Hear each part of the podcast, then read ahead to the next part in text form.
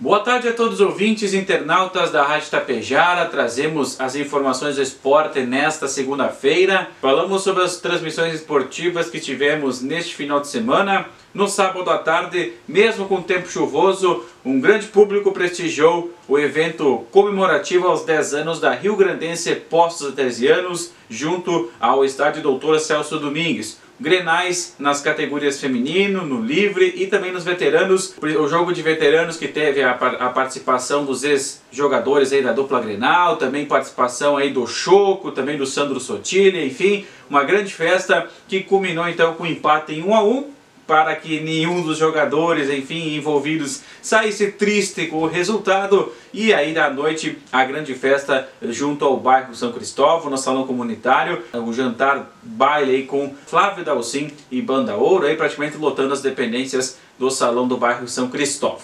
Já ontem à noite tivemos a grande final da Taça 68 anos de futsal de Tapejara, Ayrton Langro, que foi homenageado ao final da competição. Os campeões aí no, no veterano, a APF de Gentil. Na categoria feminina, a vitória e o bicampeonato da Associação Nacional de Futsal. Na Série B, vitória e título para o Super Sacete. E os amigos do Mauri, os grandes campeões da Série A nessa competição. Para finalizar, falar um pouco sobre o Grenal pelo Campeonato Brasileiro. O Inter foi superior, mereceu a vitória, conquistou três pontos importantíssimos após uma vitória de 3 a 2 principalmente no primeiro tempo, amassou o time gremista, não deu chances, o Grêmio sequer chutou a gol na primeira etapa. O Inter abriu 1 a 0 com Ener Valência logo cedo. Wanderson ampliou a vantagem na volta do segundo tempo. O Grêmio até descontou aí com o João Pedro, mas logo na sequência Alan Patrick, um dos melhores do Grenal, deu 3 a 1 e Luizito Soares de falta ainda descontou, mas não deu nada certo para o time de Renato Portaluppi. O Colorado agora se distancia um pouco da zona do rebaixamento.